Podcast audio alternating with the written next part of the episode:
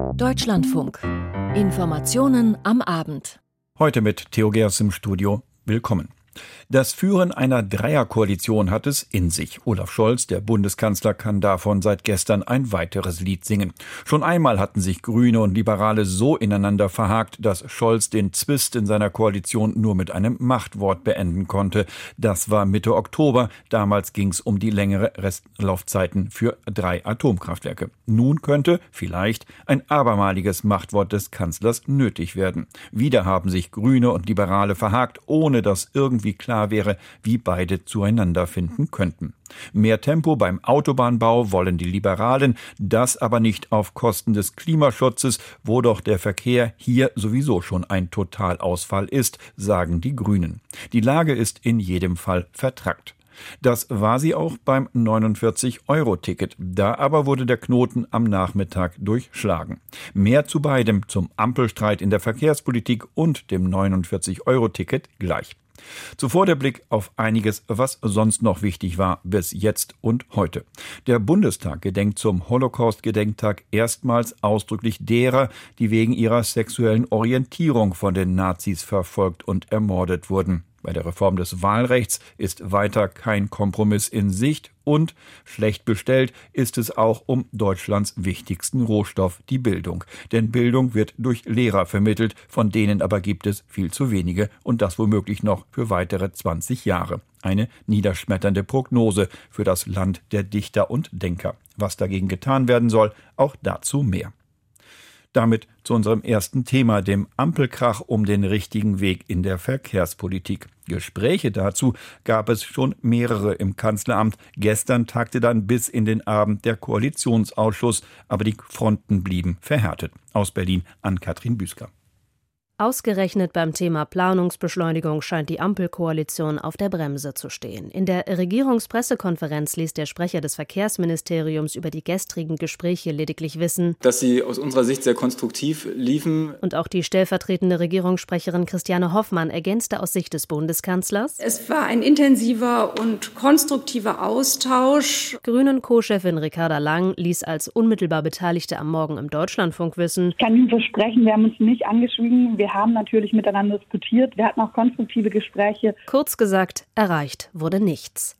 Die Ampelkoalitionäre sind tief zerstritten, sowohl über die Frage der Planungsbeschleunigung für Infrastrukturprojekte als auch im Größeren über den Klimaschutz im Verkehr.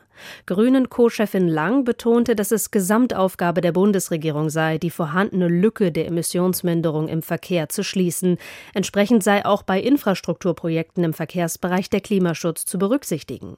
Die Grünen setzen deshalb auf Sanierung und vor allem Priorisierung. Also ich kann nicht alles gleichermaßen schnell ausbauen. Wenn alles überragendes öffentliches Interesse hat, hat es irgendwann nichts mehr. Und diese Priorisierung, die muss dann natürlich in Zeiten der Klimakrise und gerade in Zeiten, wo wir so weit vom Einhalten der Klimaziele entfernt sind, muss die danach erfolgen, welche Infrastruktur trägt zur Transformation bei, welche Infrastruktur trägt auch zum Klimaschutz bei. Aus Kreisen der Grünen ist entsprechend zu hören, dass sie zu einer Einigung in puncto Brückensanierung bereit gewesen wären und möglicherweise auch zu mehr Investitionen in die Schiene. Doch das FDP-geführte Verkehrsministerium verweist darauf, dass Prognosen einen erhöhten Straßenverkehr voraussehen, sowohl im Personenverkehr als auch im Güterverkehr. Es ist eben so, dass wir, wenn wir uns die Verkehrsprognosen anschauen, dafür sorgen müssen, dass unsere Infrastruktur gut ausgebaut ist, um eben den Wirtschaftsstandort Deutschland so zu erhalten, wie wir ihn momentan haben. Was passiert, wenn man nicht ausreichend in ein Verkehrsnetz investiert? Das sieht man aktuell bei der Schiene und das soll uns in Zukunft eben nicht auf der Straße auch passieren. So Tim Alexandrin, Sprecher des Verkehrsministeriums in der Regierungspressekonferenz. Die Grünen hingegen wollen den Verkehr stärker eben auf diese Schiene bringen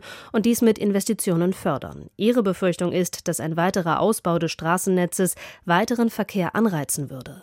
Wie eine Lösung im Streit aussehen könnte, ist bislang vollkommen offen, ebenso in welchen Formaten die weiteren Gespräche geführt werden sollen. Die Ampelkoalition scheint sich verhakt zu haben. Entsprechend gibt es bereits Forderungen aus der Unionsfraktion nach einem Machtwort des Kanzlers. Wie Olaf Scholz die Sache sieht, dazu die stellvertretende Regierungssprecherin Christiane Hoffmann. Der Kanzler hat ja bereits auch Gespräche dazu geführt und war auch gestern ja selbstverständlich im Koalitionsausschuss dabei. Und äh, er sieht das als ein wichtiges Thema an und äh, ist entschlossen, da äh, bald zu einer Lösung zu kommen. Wann, wo und wie eine solche Lösung herbeigeführt werden könnte, scheint derzeit allerdings völlig offen. Die Ampel steht auf Rot in der rot-grün-gelben Verkehrspolitik an Katrin Büsker berichtete aus Berlin. Eine gute verkehrspolitische Nachricht gab es dann heute doch aber doch, obwohl auch hier viel später geliefert wird als vorgesehen. Eigentlich sollte das 49-Euro-Ticket für Busse und Bahnen nämlich schon zu Jahresbeginn zu haben sein. Dann hieß es zum 1. April, zwischendurch wackelte dann aber sogar der 1. Mai, an dem es nun aber eingeführt wird. Das verkündete heute Oliver Krischer, Verkehrs Verkehrsminister in Nordrhein-Westfalen und Vorsitzender der Verkehrsministerkonferenz aus Düsseldorf, Vivien Leue. Endlich ist klar, das deutschlandweit gültige 49-Euro-Ticket für den Nahverkehr soll zum 1. Mai eingeführt werden. Auf dieses Datum einigten sich Bund und Länder, wie der nordrhein-westfälische Verkehrsminister Oliver Krischer am Nachmittag verkündete. Ab Anfang April könne der Verkauf des Monatstickets starten. Seit im vergangenen Sommer Millionen Fahrgäste das 9-Euro-Ticket genutzt hatten, wurde über ein Nachfolgemodell diskutiert. Die Länder und Verkehrsunternehmen hatten auch früh ihre Bereitschaft signalisiert, ein solches Monatsabo einzuführen. Schon zum Jahresbeginn wäre das wohl möglich gewesen. Doch das Startdatum rückte immer weiter nach hinten. Die Länder kritisierten schleppende Gespräche mit dem Bund und warfen Bundesverkehrsminister Volker Wissing vor, die Einführung unnötig zu verzögern. Nun also die Einigung, auch beim Thema Jobticket. Nach Angaben von NRW-Verkehrsminister Krischer sollen Arbeitgeber die Möglichkeit bekommen, das Ticket mit einem fünfprozentigen Abschlag zu kaufen, sofern sie es mit einem Abschlag von mindestens 25 Prozent an ihre Beschäftigten weiterreichen. Ganz durch ist das Ticket allerdings noch nicht. Die EU-Kommission muss den Plänen von Bund und Ländern noch zustimmen. Das Vorhaben betrifft beihilferechtliche Fragen, die die Kommission zurzeit überprüft. Das 49-Euro-Ticket kommt zum 1. Mai, Vivian Leue berichtete. 78 Jahre ist es her. Heute, vor 78 Jahren, erreichten russische Truppen das Konzentrationslager Auschwitz und befreiten die wenigen verbliebenen Überlebenden. Weltweit ist deshalb dieser 27. Januar Holocaust-Gedenktag. Und wie jedes Jahr gedachte am Vormittag auch Deutschlands Staatsspitze im Bundestag des Horrors von Auschwitz. Aber dieses Jahr war es etwas anders. Der Schwerpunkt des Gedenkens war bewusst verlagert worden. Aus Berlin Jürgen König. Es war das erste Mal, dass der Deutsche Bundestag im Gedenken an den Holocaust auch jene Menschen würdigte, die in der Zeit des Nationalsozialismus wegen ihrer sexuellen Orientierung oder geschlechtlichen Identität verfolgt wurden. Lesbische Frauen, schwule Männer, Transpersonen wurden als asozial gebrandmarkt, wurden in Zuchthäusern und Konzentrationslagern drangsaliert, gequält, ermordet und der von den Nazis verschärfte Strafrechtsparagraf 175 der noch aus dem Kaiserreich stammte und sexuelle Handlungen unter Männern unter Strafe stellte, er galt in unveränderter Form bis 1969, erst 1994 wurde er endgültig gestrichen. Bundestagspräsidentin Bärbel Baas Für unsere Erinnerungskultur ist es wichtig, dass wir die Geschichten aller Verfolgten erzählen, ihr Unrecht sichtbar machen, ihr Leid anerkennen. Immer weniger Zeitzeugen können uns ihre Geschichte erzählen. Aber wir können und müssen uns ihr Leid auf andere Weise vergegenwärtigen und ihr Zeugnis weitertragen. Wir brauchen diese lebendige Erinnerungskultur. Denn viele Menschen in unserem Land glauben, Deutschland hätte sich bereits mehr als genug mit der Shoah beschäftigt. Das ist ein Irrtum. Es kann keinen Schlussstrich geben. Aus den Niederlanden angereist war Rosette Katz, geboren 1942 in einer jüdischen Familie. Ihre Eltern und ihr Bruder wurden in Auschwitz ermordet. Rosette Katz überlebte die NS-Diktatur bei einem Ehepaar in Amsterdam, das sie als ihr eigenes Kind ausgab. In ihrer Rede beschrieb sie den schmerzhaften Kampf um ihre jüdische Identität, warnte davor, Opfergruppen in Konkurrenz zueinander zu sehen. Wenn Menschen in Kategorien von mehr oder weniger wertvoll eingeteilt werden, wenn bestimmte Opfergruppen gar als weniger wertvoll als andere angesehen werden, dann bedeutet das am Ende nur eins, dass die nationalsozialistische Ideologie weiterlebt und leider bis heute weiter wirkt. wenn wir Gewalttaten gegen queere Menschen noch immer erleben müssen. Sich das Leid anderer vergegenwärtigen. Als ein Beispiel las der Schauspieler Yannick Schürmann einen Text über Karl Gorath, formuliert als einen Brief an ihn. Karl Gorath wurde von den Nazis als Homosexueller mehrfach verhaftet und verurteilt, er kam in mehrere Konzentrationslager und überlebte den Naziterror nur knapp. Nach dem Krieg lebst du wieder an Bremerhaven. Doch schon im März 1946 wirst du erneut verhaftet und im September wegen schwerer Unzucht unter Männern nach 175 zu fünf Jahren Zuchthaus verurteilt. Zu deinem Entsetzen empfängt dich im Gerichtssaal derselbe Richter, der dich schon einmal verurteilt hat, mit den Worten, Sie sind ja schon wieder hier. Einen Antrag deines Verteidigers, die Zuchthausstrafe um die Zeit der KZ-Haft zu verkürzen, lehnt er ab. Du musst die fünf Jahre Zuchthaus voll verbüßen. Als Vertreter der queeren Community sprach Klaus Schirdewan, der 1964 in der Bundesrepublik wegen sexueller Beziehungen zu einem anderen Mann verurteilt worden war. Erst 2017 wurde der Schuldspruch endgültig aufgehoben. Die Würde von Homosexuellen blieb antastbar. Zu lange hat es gedauert, bis auch ihre Würde etwas gezählt hat in Deutschland. Die Gedenkstunde ist ein Zeichen der Anerkennung und ein Signal in die Gesellschaft hinein. Denn sie drückt Trauer über das Leben aus, das queren Menschen im Nationalsozialismus angetan wurde. Sie macht aber auch das Unrecht, das 1945 eben nicht endete, sichtbar und gibt den Betroffenen deswegen etwas von ihrer Würde zurück. Klaus Schirdewan im Bericht von Jürgen König über die Gedenkstunde über zu an den Holocaust im Deutschen Bundestag heute.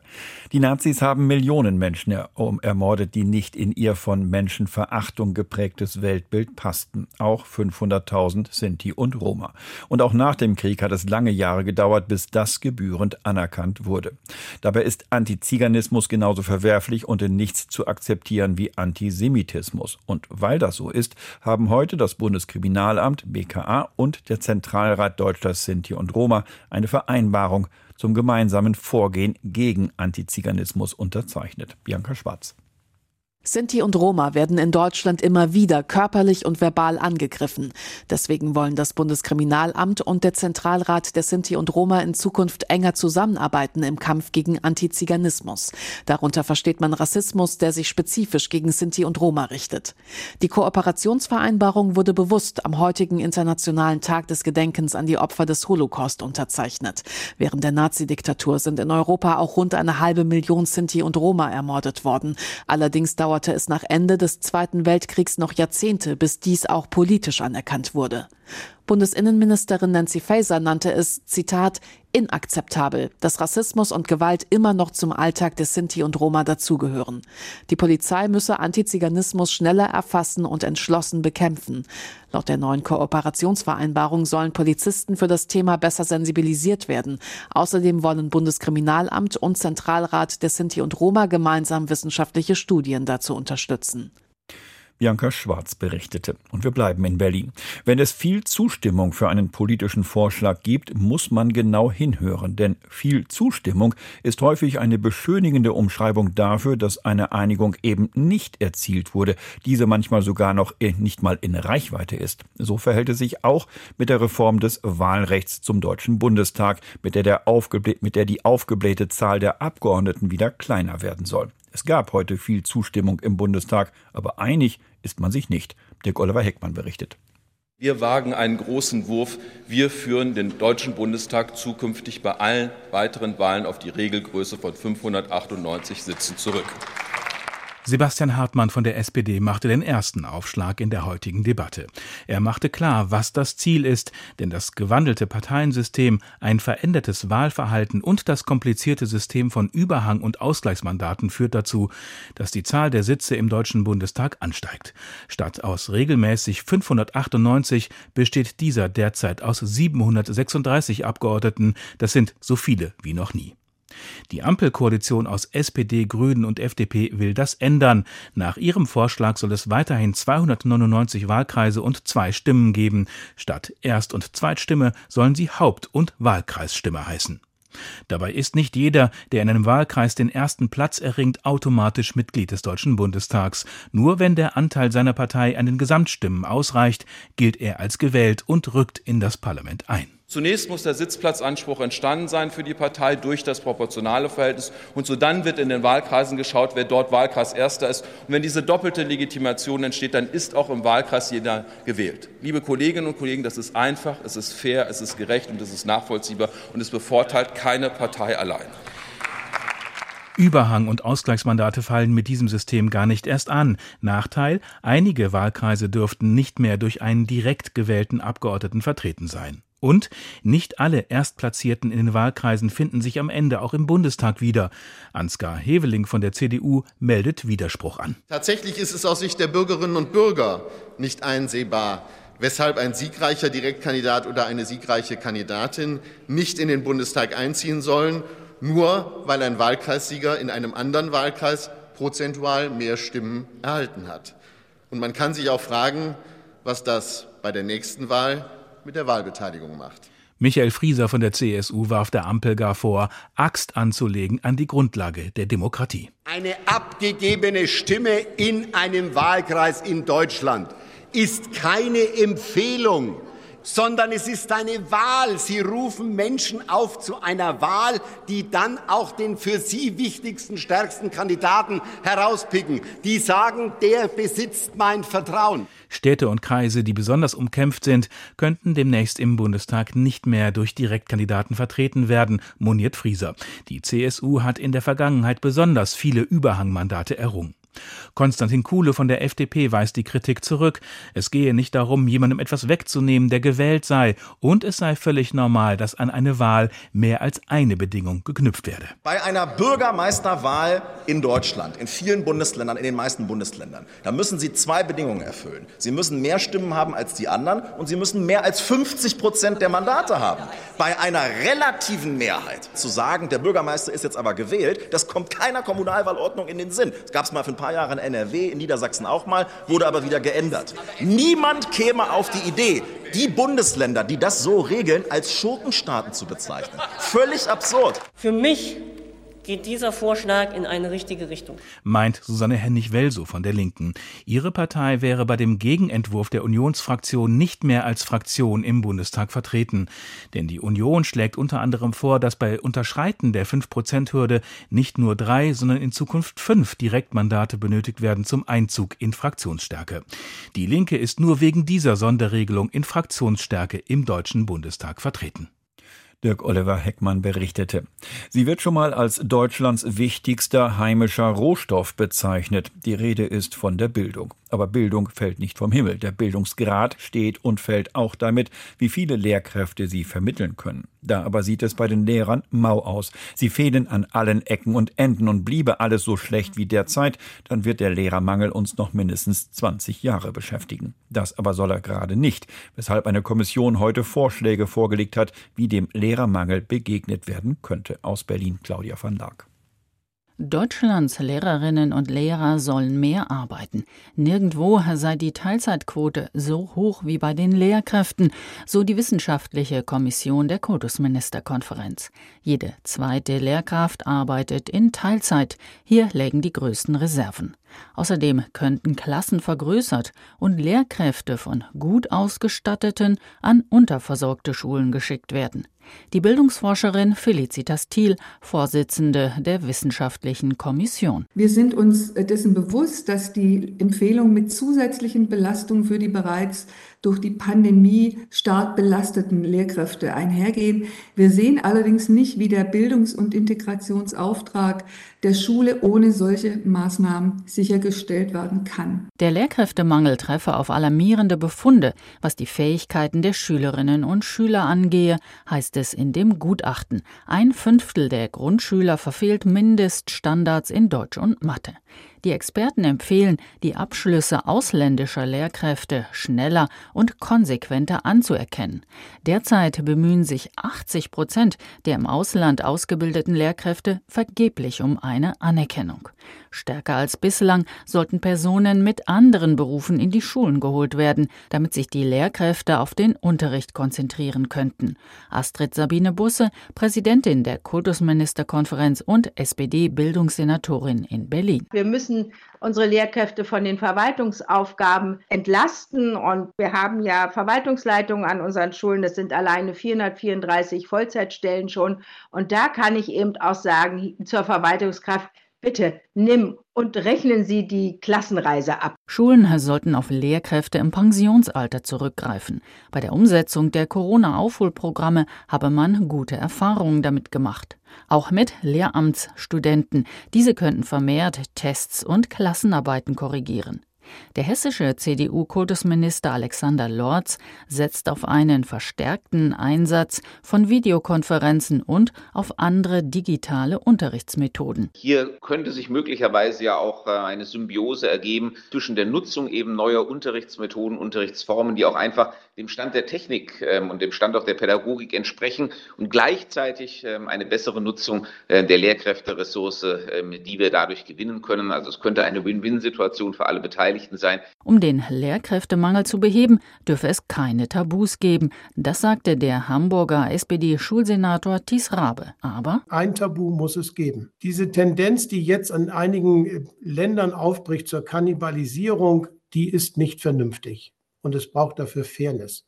Und die müssen wir in der KMK miteinander besprechen und wir haben auch Fairnessregeln. Dazu zählt beispielsweise, dass man nicht gezielt in anderen Ländern wirbt. Wie zu erwarten, fallen die Reaktionen der Lehrerverbände und Gewerkschaften äußerst kritisch aus auf die Empfehlungen der Wissenschaftler. Der Druck auf die Lehrkräfte werde erhöht. Dies werde zu mehr statt zu weniger Unterrichtsausfall führen, heißt es zum Beispiel vom Philologenverband. Claudia van Laak berichtete. Wir kommen zum Krieg in der Ukraine, wo sich die militärische Lage heute in Anlehnung an einen weltberühmten Antikriegsroman fast schon mit den Worten im Osten nichts Neues beschreiben lässt. Die russischen Angriffe gingen unvermindert weiter. Seit Monaten wird angesichts dieser Kriegsgräuel aber auch die Frage diskutiert, wie Russlands Verantwortliche dafür zur Rechenschaft gezogen werden könnten. Ein internationales Kriegsverbrechertribunal soll kommen. Der Europarat ist dafür, auch Außenminister Annalena Baerbock Baerbock will so ein Tribunal. Nun aber gibt es Gegenwind, und zwar beim Treffen der EU-Innen- und Justizminister in Stockholm. Caroline Born berichtet. Aus der Ukraine kommt die klare Botschaft, findet irgendeinen Weg. Hauptsache er funktioniert. So soll es der ukrainische Justizminister gesagt haben, der zum Treffen in Stockholm zugeschaltet war. The ones who are responsible am Ende würden die Verantwortlichen vor Gericht gezogen werden, verspricht der schwedische Justizminister Gunnar Strömmer nach dem Austausch mit seinen europäischen Amtskollegen. Gastgeber Schweden, momentan Vorsitzender des EU-Rats, will sich um die Verfolgung von Kriegsverbrechen in der Ukraine kümmern, weist jedoch auch auf Schwierigkeiten hin. Vor dem Internationalen Strafgerichtshof in Den Haag kann Moskau nicht angeklagt werden, denn Russland hat die Rechtsgrundlage für das Gericht nicht unterschrieben. Die EU-Kommission hat deshalb Ende des vergangenen Jahres zwei Alternativen vorgeschlagen.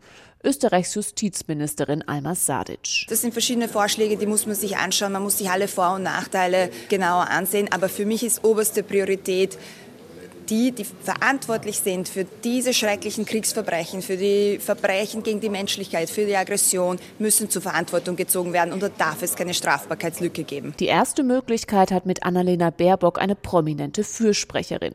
In Den Haag warb die deutsche Außenministerin vergangene Woche dafür, ein Sondergericht einzurichten in hybrider Form.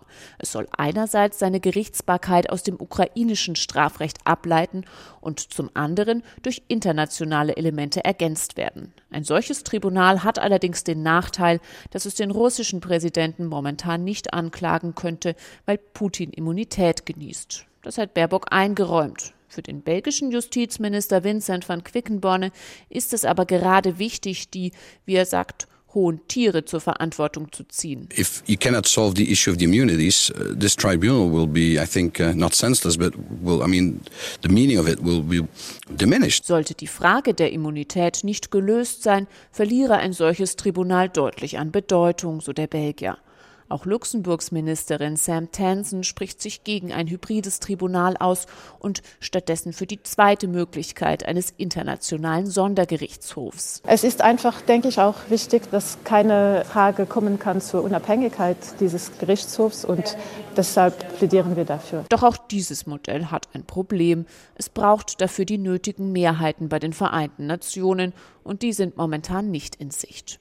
Der zuständige EU-Kommissar Didier Reinders äußert auf Nachfrage keine Präferenz für einen Vorschlag, sondern weist auf die Notwendigkeit hin, nun als ersten Schritt stichhaltige Beweise für eine Anklage zu sammeln. Bisher sind nach Angaben von Reinders Zehntausende Hinweise auf mögliche Kriegsverbrechen in der Ukraine zusammengekommen. Das EU-Parlament hat vergangene Woche ein Sondertribunal zum Krieg gegen die Ukraine gefordert. Die Resolution ist allerdings nicht bindend. Als Vertreter des Parlaments ist der grünen Politiker Sergej Lagodinsky nach Stockholm gekommen. Der stellvertretende Vorsitzende des Rechtsausschusses kennt das Problem mit der Immunität. Aber wir müssen schon jetzt uns darauf vorbereiten, für den Zeitpunkt, dass es irgendwann diese Immunität nicht gibt. Äh, entweder aufgehoben wird oder Putin nicht mehr das Staatsoberhaupt ist. Es gibt immer Wege. Wichtig ist, dass wir schon jetzt vorplanen und schon jetzt Strukturen dafür schaffen. Das schulden wir auch dem ukrainischen Volk. Der Europaabgeordnete der Grünen Sergej Lagodinsky im Bericht von Caroline Born. Und wir gehen noch einmal zurück nach Deutschland. Eine Kreistagssitzung unter Polizeischutz. Demonstranten, die versuchen, ins Gebäude zu dringen. Das war gestern. In Nordwestmecklenburg ist die Stimmung aufgeheizt. Hintergrund: In der 1600 Einwohnergemeinde Upal soll ein Containerdorf für 400 Flüchtlinge errichtet werden. Der Landrat fordert Hilfe vom Land. Das Land wiederum verweist auf die Verpflichtungen des Kreises. Silke Hasselmann über eine komplizierte Gemenge und Gefühlslage dass sich rund 700 Menschen vor dem Grevesmühlener Kreistagsgebäude versammelt haben und gegen den Plan des Landkreises protestierten, in dem 1600 Einwohner zählenden Dorf Upal ein Containerdorf für 400 Asylbewerber zu errichten, für Landrat Tino Schumann von der CDU keine Überraschung.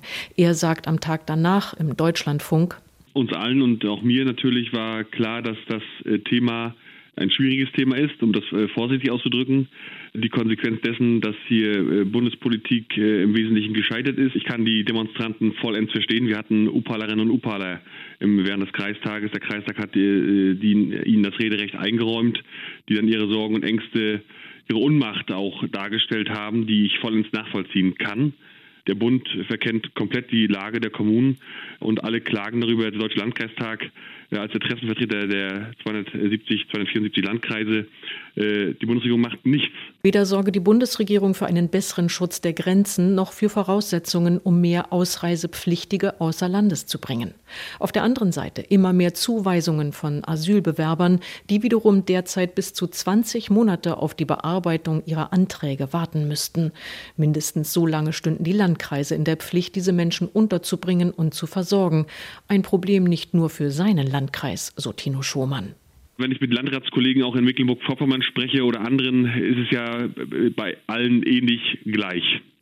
Ähm, der Druck liegt bei den Kommunen und wir Landräte sind Kommunalbeamte, die das Bundesrecht umsetzen müssen. Natürlich landet der Unmut im Wesentlichen dann auch bei uns. Aber ich habe ähm, einen Eid geschworen ähm, und äh, es gibt Gesetze, an die man sich zu halten hat. Und ich kann nicht mehr machen, als was ich jetzt gerade mache, äh, äh, öffentlich mitteilen, wo die Lage, wie die Lage der Kommunen ist, quasi eine Belastungsanzeige geben, wie ein Arbeitnehmer seinem Arbeitgeber gegenüber sagt, wir können nicht mehr, wir können nur Warmsaat trocken machen. Und das ist doch keine Perspektive. Integration kann so gar nicht stattfinden. Und das ist das große Problem. Und so nehmen in Mecklenburg-Vorpommern Unbehagen und Proteste zu. Ob in der vorpommerschen Kleinstadt Lötz, wo demnächst syrische Asylbewerber in einer ehemaligen Grundschule untergebracht werden sollen, oder im mecklenburgischen Demen, das 450 Flüchtlinge und Asylbewerber aufnehmen soll. Zumeist gilt die Sorge der Einheimischen nicht den Flüchtlingen, den Ausländern. Man fürchtet sich vor allem vor Jugendlichen und jungen Männern aus dem arabischen Raum, aus Afghanistan, aus Eritrea. Man fühlt sich nicht mehr ausreichend vom Staat geschützt, so die Meinung. Derweil erklärte Mecklenburg-Vorpommerns Innenminister Christian Pegel im NDR zu den gestrigen Tumulten in Grevesmühlen, bei denen auch polizeibekannte NPD-Anhänger mitgemischt hätten. Mir macht Sorge, dass eine kleine Gruppe von Rechtsradikalen und Rechtsextremen erkennbar versucht, diese Veranstaltungsformate zu unterwandern, zu okkupieren und dass damit Bilder nach außen dringen, die eben nicht mehr diese Fragen und Interessenbedarfe von Bevölkerung vor Ort abbilden, sondern ganz andere Bilder zünden, ganz andere Bilder senden und dann leider auch mit Botschaften verbunden werden, die tief von Hass und Hetze geprägt sind. Auch der Landrat von Nordwestmecklenburg, Tino Schumann, stellt klar, Demonstration ist ein hohes Gut, ein Grundrecht, äh, was jedem eingeräumt wird, aber das muss friedlich erfolgen. Es gelte aber auch, wenn man die Akzeptanz in der Gesellschaft erhalten will, muss man die Menschen mitnehmen. Man muss ihnen das erklären können.